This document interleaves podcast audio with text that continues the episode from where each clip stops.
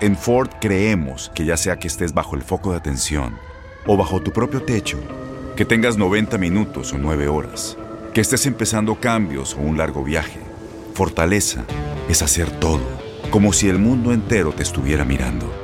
Presentamos la nueva Ford F150 2024. Fuerza así de inteligente solo puede ser F150. Construida con orgullo Ford. Fuerza Ford.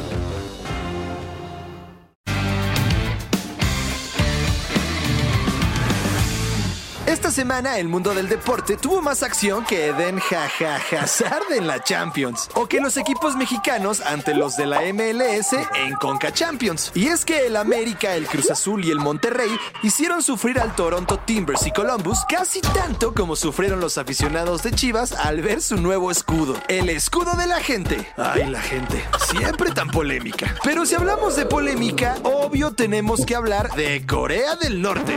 Sí, de Corea del Norte. Y es que esta semana dio la nota. Y no, no por declararle la guerra a nadie, sino porque decidió bajarse de la clasificación para el Mundial de Qatar. Así es, la selección que alguna vez llevara de aficionados a actores chinos pagados para que los apoyaran en Sudáfrica o que castigara a sus jugadores con trabajos forzados, no estará en Qatar por miedo al COVID. Antes de que te rías porque según tú nadie esperaba nada de Corea del Norte en el Mundial, escucha este dato que seguro te hará decir qué ching estaba pensando. Corea del Norte ha llegado más lejos que México en un mundial. Ay, no más. Eso sí arde. Pero no arde tanto como ser un multimillonario y que te quiten la gorra y corran con ella. Porque sí, esas cosas pasan cuando habrá una pelea entre un boxeador histórico y un youtuber. Pero hasta ahora lo más interesante de este duelo, que parece pelea de recreo en la secundaria, es saber quién tiene más que Mayweather outfits para echar la barbacoa en domingo o Logan Paul videos por los que debió de ir la cárcel.